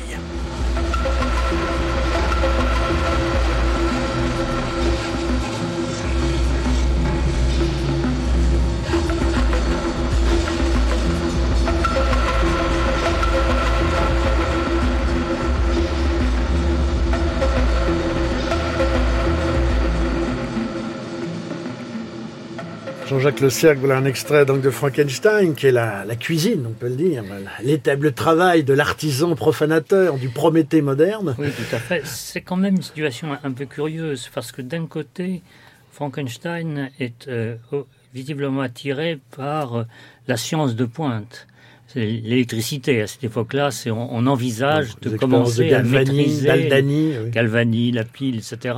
Et euh, le grand-père de Charles Darwin, Erasmus, croyait avoir été capable de donner vie à des morceaux de matière inanimée en leur insufflant un, courant électrique.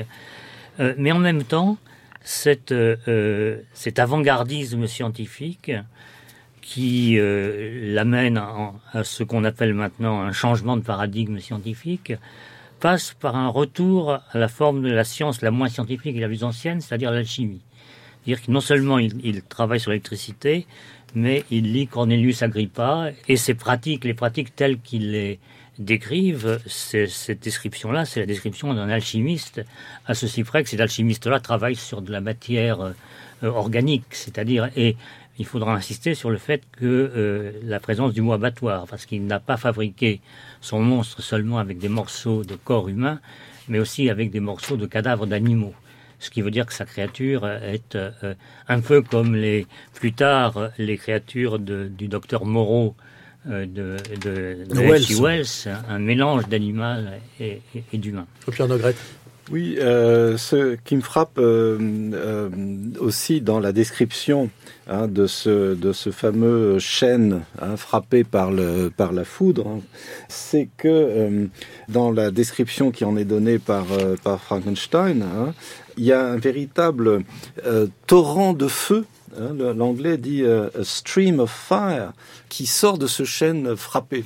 Hein, et euh, certains critiques ont, rapproché ce torrent de feu hein, des euh, visions miltoniennes aussi de, ah bah, c'est un, acte profanateur, c'est un acte profondément, radicalement transgressif. Donc il est normal qu'il s'accompagne d'un faste comme ça de, de signes et d'une espèce de mise en scène satanique et luciférienne. Oui, mais là, là où justement on aurait pu imaginer euh, une, euh, une utilisation de on vient de parler de l'électricité et du, du galvanisme. Hein.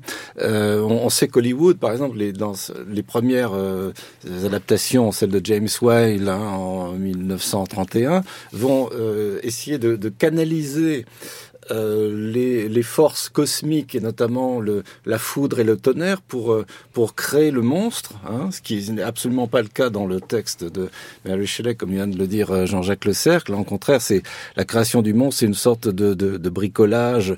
Euh, ce qu'on vient d'entendre, c'est un bricolage macabre, bricolage macabre et morbide, des, tiré des charniers, etc. À base de rebut. Là, où Hollywood va utiliser au contraire la, la, la force du, de la foudre et du feu Hein, par euh, un grand renfort de dynamo euh, hein, pour pour euh, brancher en quelque sorte le, le, monstre sur sur les forces cosmiques. L'électricité est ma mère. Dans le, texte, justement, c'est toute l'ambiguïté dont dont on vient de parler, puisque c'est vrai que le monstre s'intéresse à ces questions d'électricité et de, de, galvanisme d'un côté, mais en même temps, en même temps, son discours est, est, est envahi hein, par des métaphores dantesques ou miltonienne, avec des torrents de feu qu'on ne peut pas canaliser par définition.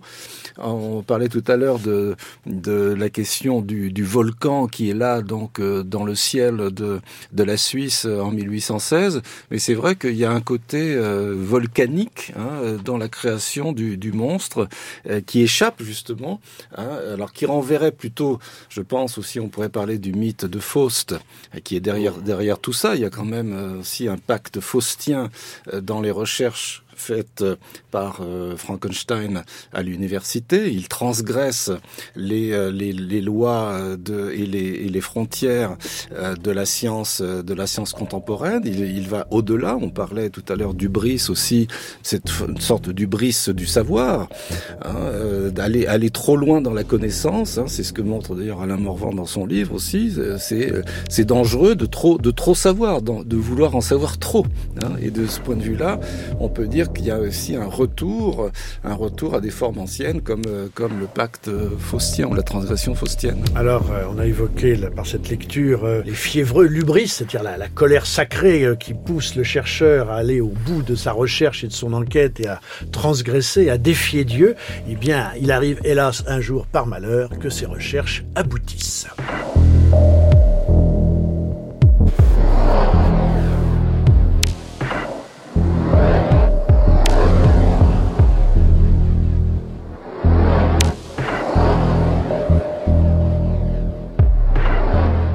C'est par une sinistre nuit de novembre que je contemplais l'aboutissement de mes efforts acharnés. Avec une anxiété qui confinait presque à la torture, je rassemblais autour de moi les instruments de vie afin de pouvoir communiquer une étincelle d'existence à la chose inerte gisant à mes pieds. Il était déjà une heure du matin. Lugubre, la pluie fouettait les vitres et ma chandelle était presque entièrement consumée lorsque, dans la lueur de cette lumière expirante, je vis s'ouvrir l'œil terne et jaune de la créature. La chose se mit à âner, les membres agités d'un mouvement convulsif. Comment pourrais-je décrire les émotions que je ressentis devant un tel dénouement, ou dépeindre le misérable auquel, au prix de peine et d'un soin infini, je m'étais mis en tête de donner forme? Il avait les membres proportionnés et j'avais choisi ses traits pour leur beauté. Leur beauté. Dieu Tout-Puissant. Sa peau jaune couvrait à peine l'entrelac de muscles et d'artères qui la sous-tendaient. Ses cheveux étaient d'un noir luisant et lui tombaient dans le cou. Ses dents avaient la blancheur des perles, mais toutes ces luxuriances ne servaient qu'à produire un contraste plus atroce avec ses yeux délavés qui paraissaient presque de la même couleur que les orbites grivelées où il était logé, ainsi qu'avec son teint parcheminé et ses lèvres toute droite et noire.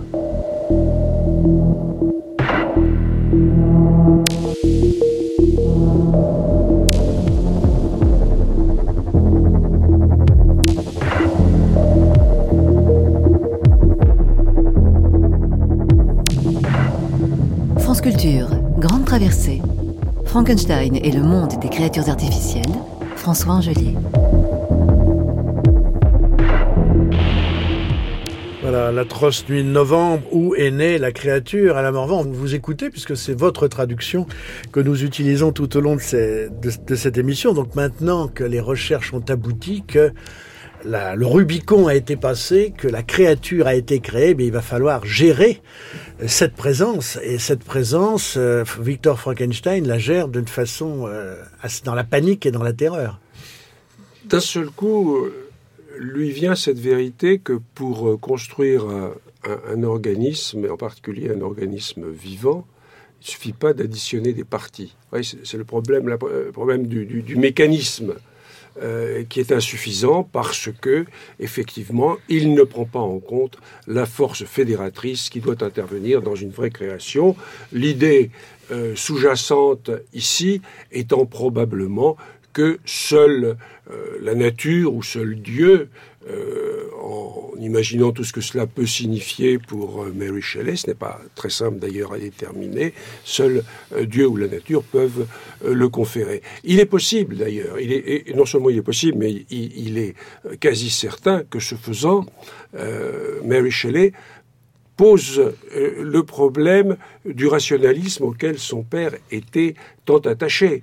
Euh, sans tomber dans euh, la psychologie de, bas étage, on peut néanmoins s'étonner, en tout cas relever, que Mary Shelley prenne ici d'une certaine façon le contre-pied de ce que le rationalisme tout à fait radical de son père n'avait cessé de euh, proclamé, à savoir qu'il était possible. Et ça, Godwin le croyait très fermement euh, avec euh, certains de ses disciples. Il était possible à l'homme, et un certain nombre de, de savants d'aujourd'hui ne sont pas loin de penser la même chose, de reculer indéfiniment le moment de la mort, voire et ça, Godwin le, croyait, ça faisait partie de son perfectibilisme, voire d'en triompher et de créer donc les moyens de euh, prolonger la vie d'une manière indéfinie. On voit là qu'il s'agit d'un échec, mais il s'agit d'un échec qui est en même temps tout à fait poétisé. Ce qui est très intéressant, c'est de voir ici à quel point, justement, cette structure en, oxymore se présente d'une manière euh, tout à fait prégnante. Ce passage est un passage crucial. D'ailleurs, c'est un de ceux auxquels, dans son journal, Mary Shelley fait référence. De temps, en temps, elle, donne un petit bilan, elle dit tiens, voilà, j'ai fait ça. Et alors, au mois de décembre 1816, elle dit ben voilà, aujourd'hui, j'ai fini mon chapitre 4, alors qui sera dans l'édition 1831 le chapitre 5.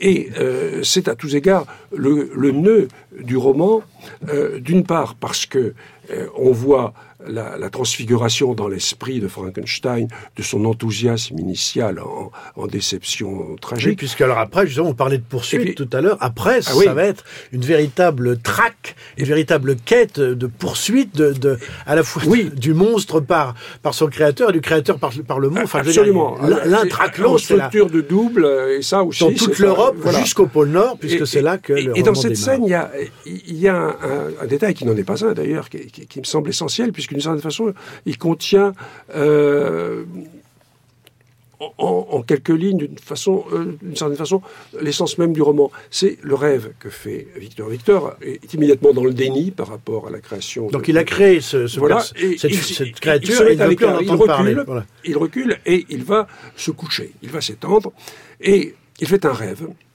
Et ce rêve se traduit d'abord par l'image de sa chère Élisabeth, une beauté florissante, avec une connotation érotique à ce rêve, puisqu'il va embrasser ses lèvres, et d'un seul coup, on voit le portrait de cette jeune femme qui se désagrège et qui se transforme dans le portrait de la mère de Victor, qui est morte, bien sûr, et dont on voit la décomposition en accéléré, en quelque sorte, avec des, asticots, des vers qui grouillent, n'est-ce pas, euh, dans, les orbites. Et ça, c'est véritablement, je crois, l'essence du roman, à la fois par cette coexistence inextricable de la vie et de la mort, mais aussi parce que, d'un point de vue simplement de, de, de narration, cela annonce naturellement, d'une certaine façon, c'est une préfiguration euh, de la, du massacre euh, d'Elisabeth par, euh, aux mains du monstre qu'a créé Frankenstein. Parce qu'en effet, le monstre, eh bien, à la différence du, monstre que nous a, qui a été popularisé par le cinéma, qui se contente de haner, qui se contente de tituber, va devenir une créature redoutable qui va exterminer toute la, on peut dire, la, grande partie de la famille, des amis de, Victor Frankenstein, et qui va s'exprimer, puisque le, monstre a véritablement une vie autonome, il va apprendre, la, il va lire, il parler, et puis il va dire face à face extraordinaire entre Victor Frankenstein et sa créature, et le monstre témoigne, et il témoigne pour lui-même de ce qu'il est et de ce qu'est son drame.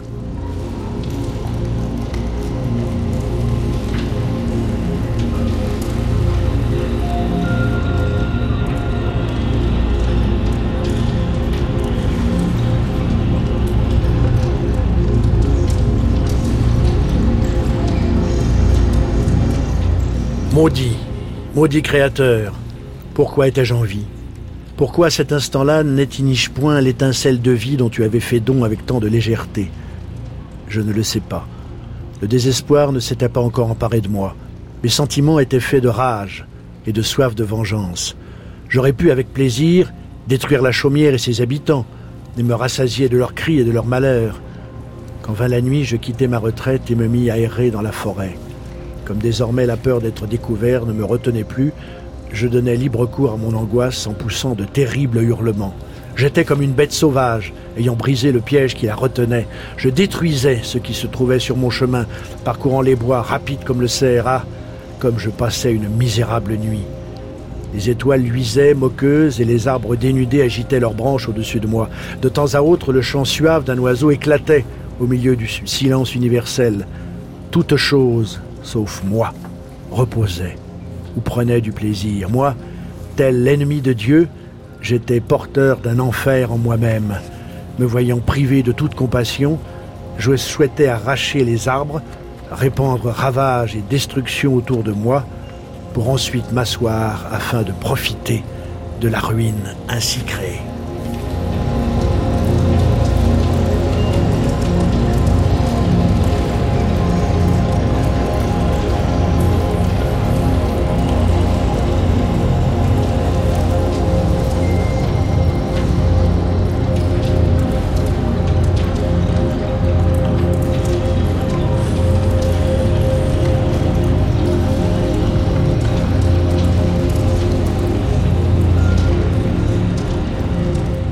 Des monologues de la créature dans le Frankenstein de Marie Shelley. Jean-Jacques Le Cercle, vous avez des, expressions pour qualifier ce personnage contradictoire et qui est un véritable, une sorte d'incarnation de, ce qu'est l'époque où il a été créé.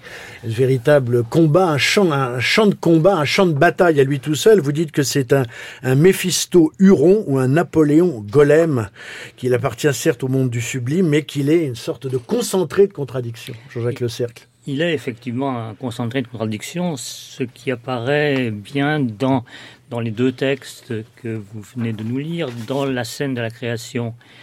Il est à la fois décrit en termes de beauté et, d'horreur, des, des, luxuriances, mais les luxuriances qui produisent un, un résultat monstrueux. Et ensuite, lorsque il euh, est livré à, lui-même et doit se débrouiller puisque son père l'a lâchement abandonné. Euh, il a vis-à-vis -vis de la nature euh, deux euh, attitudes contraires. Au début, quand il est animé par cette benevolence à laquelle Jean-Pierre Nogrette faisait allusion tout à l'heure, où il est naturellement bon, il voit la nature comme belle. Il est frappé par une de ses premières impressions, c'est la lune, cette lune calme, une lune pré-romantique qui, baigne, dans laquelle le paysage baigne, dans la lumière de qui le paysage baigne, et cette, euh, il est frappé par le chant des oiseaux, etc. Oui, parce qu'il découvre le monde et on le découvre avec lui, la chaleur, la absolument, froidure, le chant des oiseaux, l'humain. Et, et, ce monde est un monde euh, beau, tout au moins un monde dans lequel on peut vivre.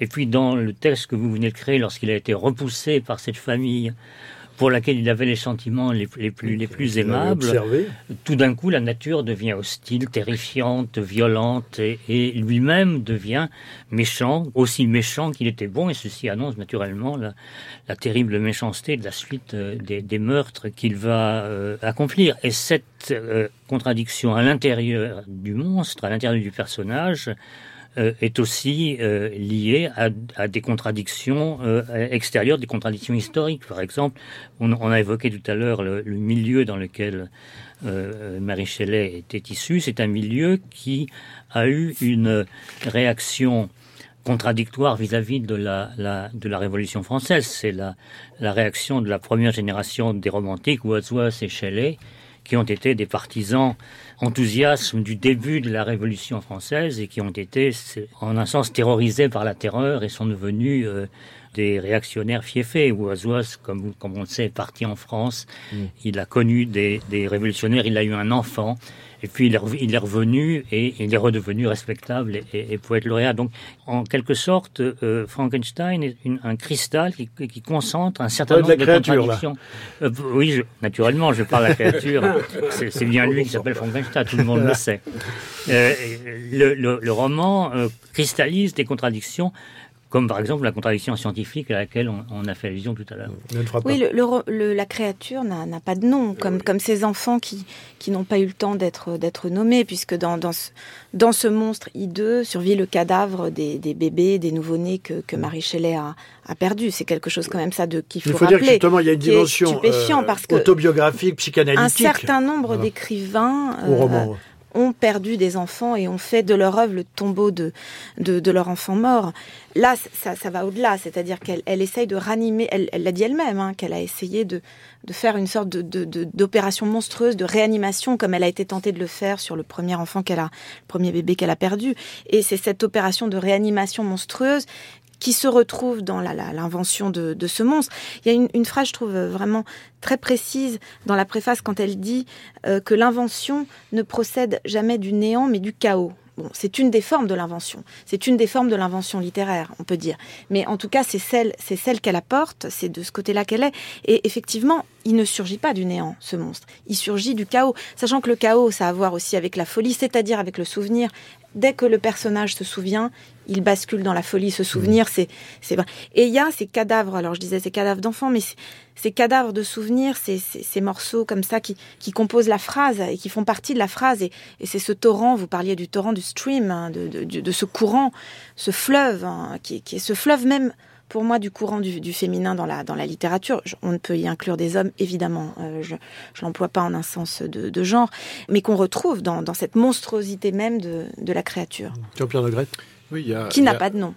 Oui, bien ah sûr. qui n'a pas de nom. Qui... Comme, comme l'héroïne de Wilkie Collins, quelques années plus tard, n'aura pas de nom. Comme, Rebecca, les, les, les, la narratrice du roman, n'aura pas de nom. Il y a une longue tradition anglaise, notamment de, de personnages, en l'occurrence de femmes, dépossédées de leur identité. En, l'occurrence, là, c'est un, c'est un mâle. Là, c'est un, on ne sait pas. Il, il qui attendra vraiment sa, Voilà. Et il y a aussi, alors, moi, je pense beaucoup à l'Émile de Rousseau, hein, qui, mais alors, sauf que l'Émile de Rousseau, c'est écrit du point de vue de quelqu'un qui décrit la naissance. Là, c'est écrit du point de vue qui sera celui d'un autre monstre, hein, un siècle et demi plus tard, qui est vraiment, qui est, qui est Winnicott, Donald Winnicott, hein, l'inventeur de la pédopsychiatrie anglaise, qui a écrit du point de vue des bébés et qui a écrit ces textes absolument géniaux, très d'un point de vue littéraire aussi, qui sont très proches, je trouve, du texte de Marie Shelley, au sens où on voit ce que c'est que le monde du point de vue d'un nouveau-né, avec ce que ça a de terrifiant, d'effrayant, cette espèce Jean-Pierre de... Ce qu'il y a de monstrueux, je pense aussi dans, dans, cette, euh, dans cette scène, c'est que c'est une scène d'enfantement, c'est-à-dire que c'est quand même un homme, un savant, qui dit euh, ce cadavre démoniaque auquel j'avais si malencontreusement donné la vie. Il y a en effet une, la question de l'enfantement qui est posée, et et, l'un des mots récurrents aussi dans le texte de Mary Shelley euh, en anglais, euh, lorsque Victor essaye de parle justement de ses efforts pour créer une créature, il parle en anglais, il dit labor. Et labor, c'est aussi en anglais c'est la douleur de la douleur, de, la douleur, parturition, parturition la douleur de l'enfantement. Et, et l'une des images euh, qu'il utilise d'ailleurs à propos de, du monstre qu'il vient de créer, et c'est ce que d'ailleurs montre très bien Jean-Jacques Le Cercle dans son livre, hein, c'est que il parle de momie. Hein, il dit une, une, hideuse momie ressuscitée n'aurait pu être aussi affreuse que ce monstre. Or en anglais, euh, momie se dit mamé, c'est-à-dire euh, maman.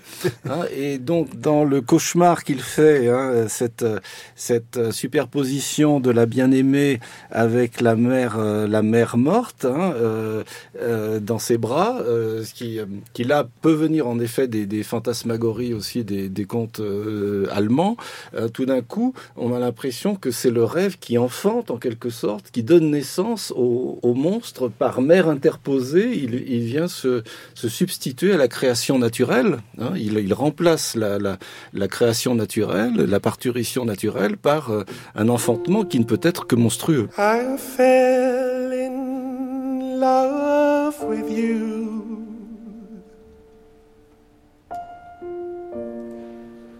Now you're my one and only. Cause all my life I've been so blue. But in that moment you fulfilled me. Now I tell all my friends I fell in love with a dead boy.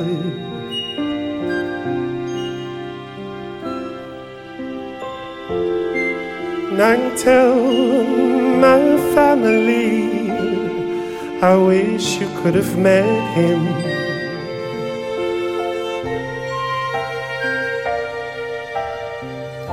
I write letters to Australia throw a bottle out to sea. Now whisper the secret in the ground. No one's gonna take you away from me. I fell Anthony Johnson, I'm in love with a dead boy. On va terminer avec vous, Alain Morvan, donc, qui est traducteur de, Frankenstein. Vous écrivez dans votre préface au, roman gothique, donc en bibliothèque de la Pléiade, qu'il s'agit, je veux dire, l'effraction de Frankenstein, qu'elle met en scène une perversion métaphysique du savoir et que c'est un mythe progressiste virtuel qui tourne mal. Donc il y a une belle aventure, mais il y a une déviance. Il y a une déviance et cette déviance, euh, elle est à comprendre euh, en tant que tel, mais aussi, et c'est une façon de boucler la boucle et de revenir un peu à notre propos de départ, euh, en l'occurrence la biographie, c'est aussi peut-être une façon euh, de régler les comptes avec le milieu familial, notamment avec le père, lançant une euh, interrogation sur le statut de la raison. Qu'est-ce que la raison? Jusqu'où la raison peut-elle aller? Euh, En l'occurrence, la réponse de Mary Shelley semble, je dis bien semble, parce que l'une des richesses de ce texte, c'est de souffrir énormément d'interprétations. Par exemple, on peut dire que le monstre, dans une perspective rousseauiste parfaitement crédible, le monstre est effectivement un être bon au départ qui dérape à cause du traitement que lui font subir les hommes, on peut aussi dire que toute cette histoire est peut-être une histoire inventée par lui, par le monstre, en ce sens que euh, nous n'avons aucun, et ça c'est vrai, quand on regarde le texte de très nous n'avons aucun indice extérieur qui vienne corroborer la véracité de son récit. On peut imaginer que toute son interprétation est une interprétation fondée sur euh, sa propre rhétorique à lui, qui est une rhétorique extraordinairement habile dans la lignée des grands traître euh, qu'on voit chez Shakespeare et qui consiste justement à euh, inverser les signes et à faire prendre pour de la beauté ce qui n'est en fait que de la laideur. À cet égard, je, suis intéressé tout à fait par ce que dit Jean-Jacques Le Cercle à propos de, l'ambiguïté qui effectivement se détecte dans le portrait que l'on fait du monstre à la naissance. Mais pour en revenir à cette question de connaissance, je pense que la, la mise en cause du credo paternel a un certain sens et qu'il n'est pas nécessaire euh, de faire une critique textuelle qu'on voit parfois euh, depuis quelques années, qui consiste à dire ah il y, a, deux éditions qui comptent. Il y, a, il y a une édition intermédiaire qui, dont on ne parlera pas, mais il y a l'édition de 1818 et l'édition de 1831. Celle de 1831 est beaucoup plus prescriptive, restrictive, d'une certaine façon conservatrice que celle de 1818. Donc Mary Shelley a repris un peu les choses en main et, aurait instillé dans son livre un certain nombre de développements qui permettent de dire que ce qui était licite en 1818 ne l'est plus en 1831. En réalité, non. Quand on regarde de très près, les passages qui sont rédigés en forme d'avertissement euh, à une certaine maîtrise de la connaissance sont bel et bien présents dès le début. Je n'en veux pour preuve que une anecdote encore lorsque Mary Shelley rentre d'Italie, après avoir perdu son mari, après y avoir passé quelques années, en 1823, quelques jours après son retour, en août 1823, à Londres, on l'emmène au théâtre et elle voit une pièce qui est adaptée de son roman. Et cette pièce s'appelle Presumption, la présomption. C'est bien le message qu'avait capté à partir de l'édition de 1818, la seule qui, était alors disponible, euh, le public et les commentateurs. Merci madame, merci messieurs d'avoir euh, évoqué cette hideuse progéniture littéraire qui est Frankenstein de Marie Shelley dont la naissance poétique eut lieu il y a deux siècles, en juin 1816, et l'édition en 1818. Je rappelle euh, vos livres à tous. Donc, euh, dans la Pléiade, Frankenstein et autres romans gothiques, une édition conçue, traduction et annotation par euh, Alain Morvan et Marc Poré. Puis d'Alain Morvan, Marie Shelley, Frankenstein, itinéraire romanesque, c'est au PUF. Jean-Jacques Le Cercle, donc mythe et philosophie. Frankenstein, mythe et philosophie, c'est également au PUF la préface donc de Jean-Pierre Nogrette euh, en livre de poche à l'édition de Frankenstein. Je signale également de Michel Faucheux, Frankenstein, une biographie aux éditions de l'Archipel. Et puis si vous voulez lire directement la traduction d'Alain Morvan, eh bien elle est disponible en folio dans la collection SF. Demain, je vous retrouve même heure pour évoquer, eh bien, toujours Frankenstein, mais pas le Frankenstein littéraire. Enfin, on parlera du Frankenstein qui s'est échappé, c'est-à-dire s'est échappé sur l'écran, dans les cases de la bande dessinée et des comics, dans l'écran des jeux vidéo également, dans les mangas. Donc, rendez-vous demain à la même heure pour Frankenstein s'est échappé, qui sera le second volet, donc, de cette grande traversée d'été sur France Culture, euh, demain d'homme, donc, histoire des créatures artificielles, a été réalisée par Laurent Polleret avec à la technique Géant Richard Dufour. Merci Alain Morvan, Jean-Pierre Nogret, Jean-Jacques Le Cercle et puis merci Hélène Frappa. Merci. À fort bientôt.